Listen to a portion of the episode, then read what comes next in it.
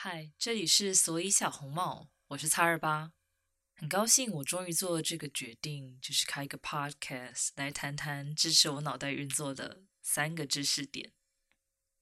我先自我介绍自己是谁，相信会更方便大家想象未来节目到底要谈什么。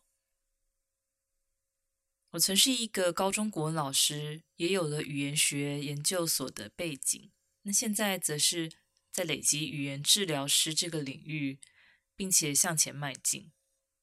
关于语言这件事，一直都是我花了大量的时间去相处、探索，并且研究的议题，或者是我们说主题。